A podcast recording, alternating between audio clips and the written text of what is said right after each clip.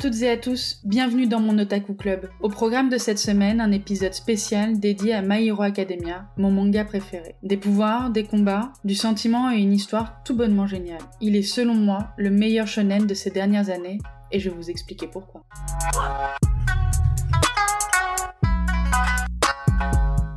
Et comme toujours, on commence avec le résumé afin que tout le monde puisse savoir dans quel univers on évolue et surtout, pour ceux qui ne connaissent pas My Hero Academia, je vous le présente comme ça. Avez-vous déjà rêvé d'un monde où 80% de la population possède un pouvoir, un alter? Dans My Hero Academia, eh bien, c'est la norme. Avoir un pouvoir qui peut aller de la super force à l'hyper vitesse en passant par exemple par la capacité de se dédoubler. Et encore là, je ne vous donne que les basiques. Et vous l'avez deviné, évidemment, certains l'utilisent pour faire le bien et d'autres pour commettre des crimes. Dans cette société où les pouvoirs sont réels, être un super-héros, c'est un métier. Ouais, devenir un héros est un vrai plan de carrière. Il n'y a pas de place pour les justifier, ni pour l'utilisation de ses pouvoirs en dehors de son activité professionnelle. Vous allez donc suivre le parcours hors norme de Izuku Midoriya, qui par-dessus tout souhaite venir en aide aux gens, avec ou sans alter, c'est totalement inscrit en lui. Il rencontre sur son chemin l'iconique, non, l'indétrônable numéro un des super-héros, All Might, son idole, celui de toute une génération de toute façon. Pour cela, il va devoir étudier Ayuwei afin de pouvoir se donner les moyens d'atteindre ses rêves. Et la suite, je vous laisse la découvrir. Enfin, je vais vous en donner un petit peu plus, en vous parlant de l'univers, des personnages et vous donner mon avis. Mais pour le résumé, c'est terminé. Petit focus sur euh, l'univers en règle générale, l'écriture des personnages, la création des altères et euh, surtout l'imagination de l'auteur. Une des premières choses qui m'a donc marqué et intrigué, ce sont ces altères. L'auteur fait preuve de beaucoup beaucoup d'imagination quant à leur création. Il s'est laissé la possibilité de puiser dans toutes ses ressources, dans tout son esprit pour créer des pouvoirs hors du commun. De celui qui ressemble à une grenouille, ou à la possibilité de jeter des rouleaux de scotch par ses coudes, ou tout simplement la perméabilité. Donc on est sur des choses à la fois basiques et à la fois improbables. La perméabilité, pour rappel, c'est le fait de se rendre perméable, donc de pouvoir traverser par exemple les matières. Transformer des habitudes du quotidien, des objets ou des fonctionnalités pour en faire un atout inimaginable. Et c'est pour moi toute la force de l'auteur et ce qui fait vraiment que My Academia, en plus de tout le reste, a su se démarquer. Pour ce qui est de l'univers, on reprend bien sûr tous les codes du shonen. On est sur des adolescents qui suivent des études pour devenir des héros. Et c'est la première fois finalement qu'on voit ça, dans des mangas ou même en règle générale. Dans les comics, on n'a pas vu ça non plus. Une académie pour des héros, c'est assez improbable. Et dans les comics, justement, si les justiciers ont toujours fait partie du paysage de la pop culture, les héros comme on les connaît, le métier de héros en lui-même, bah c'est tout nouveau. Le fait d'avoir structuré cette activité et d'avoir finalement retourné tous nos codes du super entre guillemets pour en faire une société sur laquelle tout repose, c'est hyper intéressant. Avoir transformé et banalisé les pouvoirs, on n'est plus du tout sur quelque chose d'exceptionnel, comme on peut le voir dans les Marvel, mais comme une banalité. Ça fait partie du quotidien, réellement, dans l'univers de My Hero Academia. Et le fait de l'étendre à une société surhumaine, super-héroïque, transformer le fait d'être un héros en un métier et en donner tous les détails et tous les aspects, je trouve que c'est vraiment hyper intéressant. Et ça fait encore un petit peu plus preuve que l'imagination de Koei Horikoshi est juste incroyable. Cette réflexion autour de la monétisation de ce genre de choses alors que depuis des décennies on nous montre Wonder Woman, Superman ou les Avengers qui se battent pour la sauvegarde de l'humanité sans jamais rien demander en retour, et parfois même des reproches, référence à Civil War, là, dans My Hero Academia, c'est un métier. On fait des études, ce sont des vraies stars. Il y a la dimension promotionnelle, publicité, bref, une quantité d'aspects qui nous fait vraiment réfléchir euh, autour de cette euh, société super-héroïque. D'ailleurs, c'est la première fois réellement que je me pose autour de cette réflexion. Tant j'adore l'univers, parfois j'oublie l'aspect sociologique, sociétal et le parallèle avec notre société actuelle. Est-ce que l'hyper-promotion de tout ce qui se passe autour de nous ne dénature pas un petit peu les vraies vocations? Et c'est justement cet aspect-là qu'on retrouve également dans The Boys petit parallèle avec quelque chose qui va vous rappeler un petit peu dans quel univers on évolue. The Boys, c'est la série d'Amazon Prime, où là aussi il est question du métier de héros et de tout ce qui se cache en dessous. La perversion liée à cette toute-puissance, l'image, l'argent, le pouvoir. Dans The Boys, c'est quand même bien plus trash. Et je vous en parlerai, pourquoi pas, dans un épisode dédié. Mais on soulève les mêmes questions. Et je trouve que c'était un parallèle très intéressant à faire, ce qui permet aux personnes qui sont pas forcément dans les mangas mais qui ont vu The Boys de se dire Ah d'accord, My Hero Academia c'est un peu ce délire là, ok d'accord, bon, pourquoi pas. Et justement ce parallèle des super-héros avec l'univers des comics, encore une fois, fait de My Hero Academia un manga vraiment à part. Si l'auteur reprend les codes euh, du manga et du shonen en règle générale, on remarque clairement une inspiration des comics. Enfin, c'est évident. Exemple tout bête, la couverture du tome 9, pour ceux qui ont déjà lu le manga, c'est clairement un clin d'œil à la couve d'un Spider-Man. Voilà. En plus, ça a popé il y a pas longtemps sur euh, les réseaux. Enfin, il n'y a plus à chercher, il y a vraiment une inspiration. Entre les détails d'écriture, l'imagination autour des alters, de la société super-héroïque, sa vision des choses, et le fait que Koei Horikoshi approfondit chacune de ses représentations en fait un manga à plusieurs niveaux, vous savez, plusieurs strates de compréhension. Au premier abord, on est sur un shonen avec de la bagarre, des super pouvoirs, de la super force. Mais si on creuse un petit peu, qu'on prend un petit peu de recul, on soulève beaucoup de questions existentielles, sociétales et psychologiques. Et j'adore ça. Petit point héroïque et apprenti héros. On a pas mal parlé de l'univers et maintenant je veux rentrer dans le détail des personnages. En premier, je vais vous parler évidemment des héros et de nos apprentis héros bien sûr vous donner mes personnages préférés parce que je vous en ai beaucoup parlé, et après je vous ferai un petit point sur les vilains, parce que sans vilains, pas de héros, pas de vilains sans héros, mais est-ce que certains héros ne sont pas un petit peu des vilains, et est-ce que certains vilains ne sont pas un petit peu des héros? On ne sait plus, et c'est toute la subtilité de cet univers, de notre vision des personnages. Comme je suis une véritable fangirl, j'aime beaucoup les héros. Moi je suis toujours dans la team gentille, en règle générale, enfin gentil. Tout est une question de point de vue, encore une fois, hein, mais on en a parlé, donc on va juste se poser sur la notion de héros et apprenti héros. Ce que j'aime particulièrement avec tous ces personnages, c'est la place que l'auteur leur donne. Si on oublie parfois que Izuku est le héros principal, c'est tout simplement parce que les personnages secondaires sont très présents, avec un développement fort, une croissance au fil des tomes, des backstories intéressantes, des personnalités bien particulières, et surtout du temps de bulle. Enfin, on les voit plus qu'une case par tome. Ils ont du temps de parole, des combats exclusifs, ils sont décisifs dans certaines situations, et certains ont plusieurs chapitres qui leur sont dédiés. Les personnages secondaires ont pour moi autant d'importance qu'Izuku dans l'histoire. Donc la première place, sans surprise, on retrouve Izuku Midoriya, le personnage principal du manga. Il est l'héritier de All Might, qui est donc le number one des super-héros, on en a déjà parlé juste au-dessus. Et son pouvoir, à Izuku, c'est bah le pauvre de pas avoir de pouvoir. Enfin, à la base, il a pas de pouvoir, et là, c'est un mini spoil, mais pas vraiment un spoil parce que c'est dans le premier tome et c'est un petit peu la base du manga.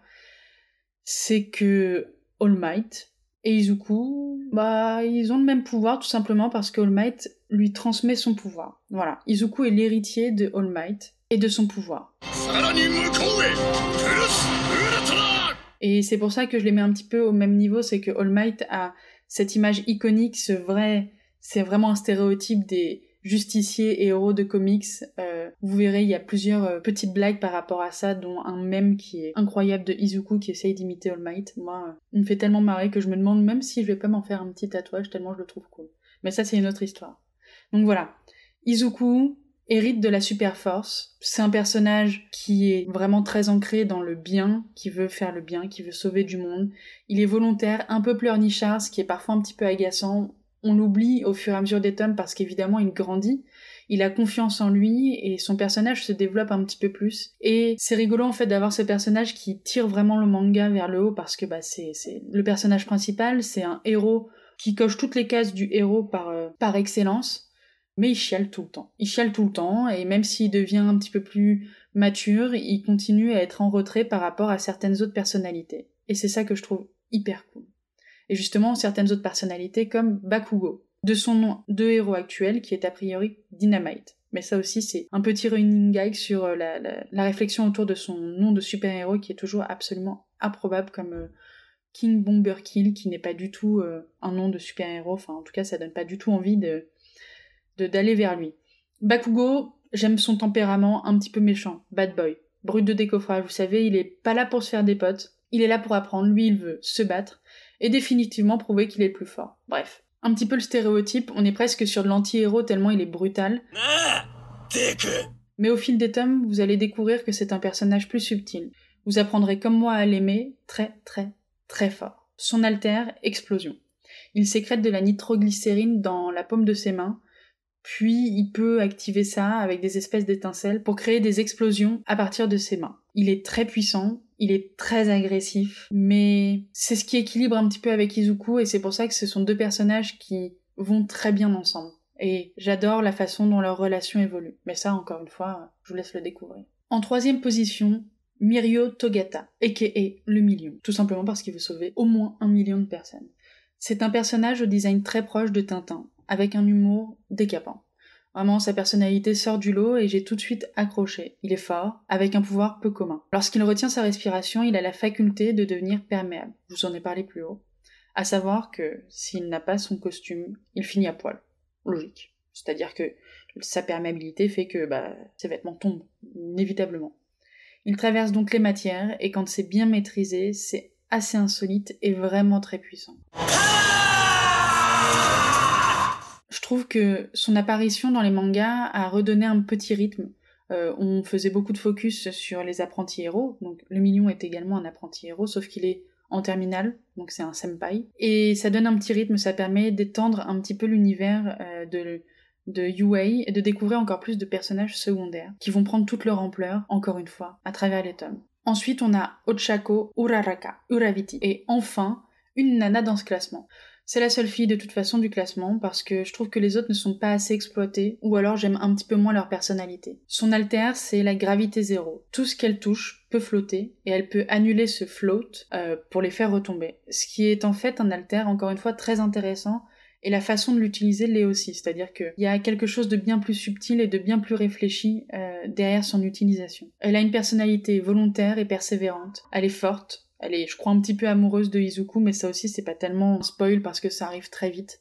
Il n'y a pas vraiment d'histoire d'amour dans My Hero Academia, mais on sent qu'il y a des petites... Euh, des petits moments de rapprochement. Ochako, c'est un personnage qui est dévoué, qui fait tout pour euh, évoluer, même si son alter n'est pas aussi puissant, vous savez. C'est compliqué dans un manga où il y a des combats de se dire que des personnages avec un alter un petit peu moins brutal, comme la force, comme euh, les explosions, qui, qui est vraiment très bien en combat, puissent être aussi intéressants que les autres. Et finalement, son personnage nous prouve que ah, il y en a sous le coude quand même. Il y a quelque chose à faire avec ce genre d'alter. Petit aparté pour dire que My Hero Academia c'est un manga où les femmes ont une place équitable avec celle des, des personnages masculins. C'est juste que les héros masculins restent ceux qui sont le plus travaillés encore malheureusement. Hein.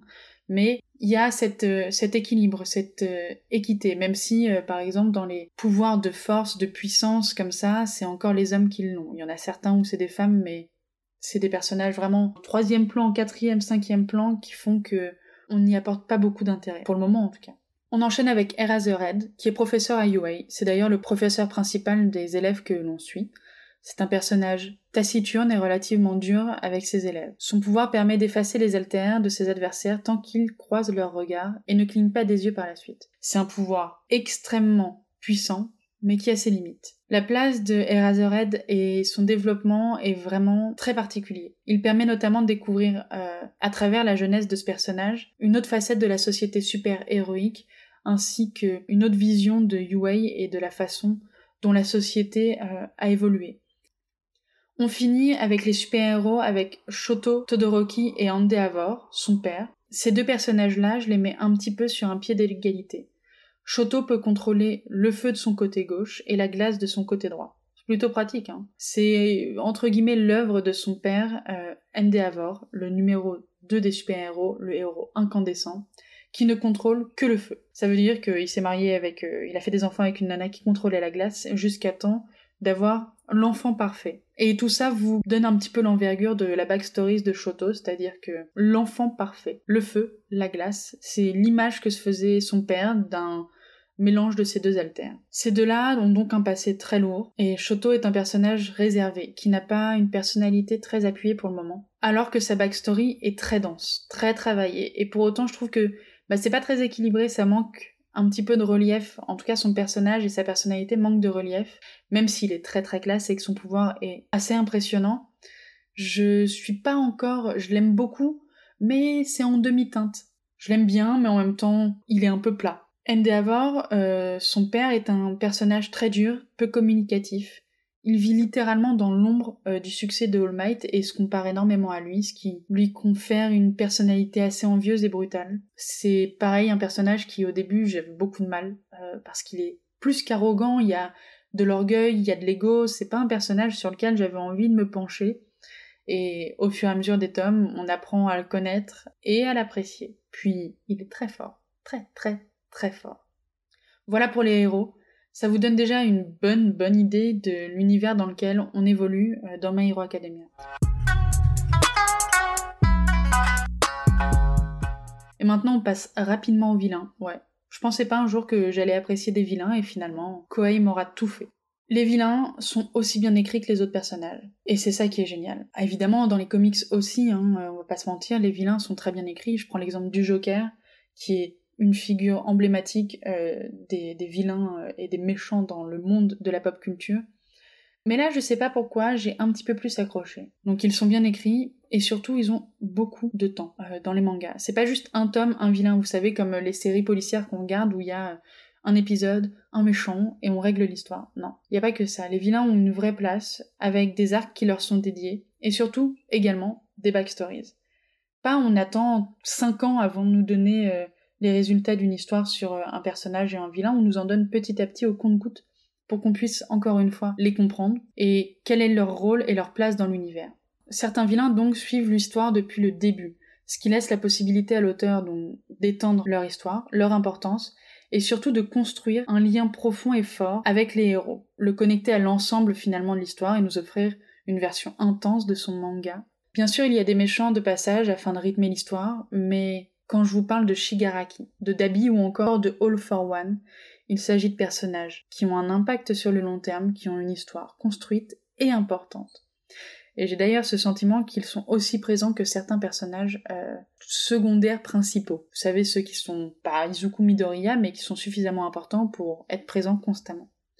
Et surtout, ils donnent un vrai but à cette histoire. Évidemment, comme tout vilain qui se respecte, ceux de My Hero Academia donnent un rythme à l'histoire. Surtout que dans cette société super-héroïque où tout est contrôlé et que les héros sont mis en avant, qu'est-ce qui se passe avec les personnes qui ne rentrent pas dans le moule? Et je vous laisse sur cette petite réflexion autour des vilains et de la société super-héroïque. Non, je vous laisse pas là-dessus les amis. Je vais vous parler de ces deux vilains que j'aime particulièrement parce qu'on arrive vraiment à comprendre euh, les effets de cette société surnaturelle, en tout cas super-héroïque, dans laquelle on peut finalement très vite se sentir marginal, incompris, voire même dépassé par tout ça. C'est ce sentiment que j'ai pour euh, ces deux vilains. On a Jinbu Gawara, nom de famille pas facile mais je l'ai fait d'un seul coup, qu'on appelle aussi Twice, et Imiko Toga. Twice peut se dédoubler à l'infini, ce qui est à mon sens un alter ultra puissant et surtout hyper dangereux quand il n'est pas utilisé de la bonne façon. Enfin, quand il est utilisé à mauvais escient. Et Imiko Toga, quant à elle, peut se métamorphoser après avoir ingéré du sang des personnes de qui elle souhaite prendre l'apparence. Voilà, métamorphose. Ce sont des vilains qui ont une profondeur toute particulière. Je crois que Twice me fait particulièrement de la peine, tant il est incompris, tant il a du mal à trouver sa place. Je vous l'ai dit, l'écriture des personnages est vraiment impressionnante. Et vous le verrez, Koei Horikoshi nous offre une multitude de personnages, tous plus intéressants les uns que les autres, avec chacun un petit quelque chose auquel on souhaite s'accrocher. Et c'est ça qui est génial. Vous n'avez pas un seul modèle auquel vous raccrochez. Et la question que tout le monde se pose, évidemment, dans cet épisode, c'est pourquoi je trouve que My Hero Academia est le meilleur shonen actuel. Alors, déjà, je vous ai donné quand même pas mal de matière, mais My Hero Academia a une petite résonance particulière pour moi. C'est LE premier manga que j'ai acheté de moi-même. En ayant travaillé un an chez Glénat, j'ai commencé par Les Enfants de la Baleine, que je trouvais très mignon, très doux, mais je voulais trouver un univers qui me correspondait un petit peu plus, sans pour autant m'éloigner de mes lectures comics que je lisais à ce moment-là. Me voilà donc à la FNAC de Saint-Lazare. Ouais, vous allez voir, c'est hyper précis, mais c'était un vrai bon souvenir. FNAC de Saint-Lazare, je erre dans les rayons manga, que j'ai longtemps boudé, à la recherche de la perle qui allait me faire passer du côté otaku de la force. Je demande un peu d'aide à un vendeur, et il me conseille plusieurs mangas, dont My Hero Academia. J'ai d'abord apprécié les dessins, comme toujours, c'est ce qui me fait un petit peu rentrer dans l'univers, soyons honnêtes, si le dessin ne nous plaît pas, c'est compliqué de se projeter. Et comme je lis beaucoup, j'ai pris les quatre premiers tomes disponibles et depuis, depuis on ne cesse plus de s'aimer. C'est vrai, j'arrive pas à me défaire de My Hero Academia. Juste avant, je vous ai donné mon top des personnages préférés et pourquoi? Et tout simplement parce que Koi Horikoshi leur donne à tous une profondeur et une place de choix. Je n'ai parfois plus l'impression que le personnage principal est Izuku Midoriya, mais le groupe entier. Ensuite, on a l'aspect société héroïque et toute la réflexion qu'il y a derrière tout ça. Adieu Batman et la Justice League, il n'y a plus de place pour les justiciers étant donné que tout est réglementé. Et c'est ce qui en devient fortement intéressant dans le scénario, mais aussi dans le développement de ces personnages. Qu'est-ce que vous feriez, vous, si vous aviez des pouvoirs, mais que sous prétexte de ne pas être un héros, vous ne pouviez pas les utiliser? Ça serait pas un peu frustrant selon vous? Ce qui est génial aussi, c'est qu'on évolue dans l'univers du Japon, mais pas dans le Japon traditionnel, donc on a certains traits de caractère qu'on retrouve dans tous les mangas, euh, qui font partie de la culture, mais il n'y a pas besoin de se projeter plus que ça pour s'imaginer une société super héroïque. Et c'est ça que j'adore. C'est que il s'adresse vraiment à tout le monde, ce manga, mais je suis persuadée que ce manga se laisse lire en toute situation. C'est un manga qui rassemble, comme beaucoup d'autres mangas, je vous parle pas de Naruto, One Piece et ce genre de choses, évidemment, parce que c'est un autre univers et ça sera un autre épisode surtout. Mes chers otaku, j'espère que cet épisode spécial My Hero Academia vous a plu. N'hésitez pas à me dire sur les réseaux sociaux si vous voulez que je vous parle d'un manga en particulier, ou tout simplement si vous voulez m'en faire découvrir un. N'hésitez pas également à partager cet épisode autour de vous. Vous avez sûrement quelqu'un qui n'a pas encore vu My Hero Academia, à qui vous voulez le faire découvrir et vous n'avez pas envie de lui expliquer. Cet épisode est là pour ça. Laissez-moi aussi un petit avis sur Apple Podcast, ça fait toujours plaisir, des petites étoiles. Abonnez-vous, partagez ça, et on se retrouve très vite pour un nouvel épisode. En attendant, je vous souhaite à toutes et à tous une excellente journée ou une très bonne soirée.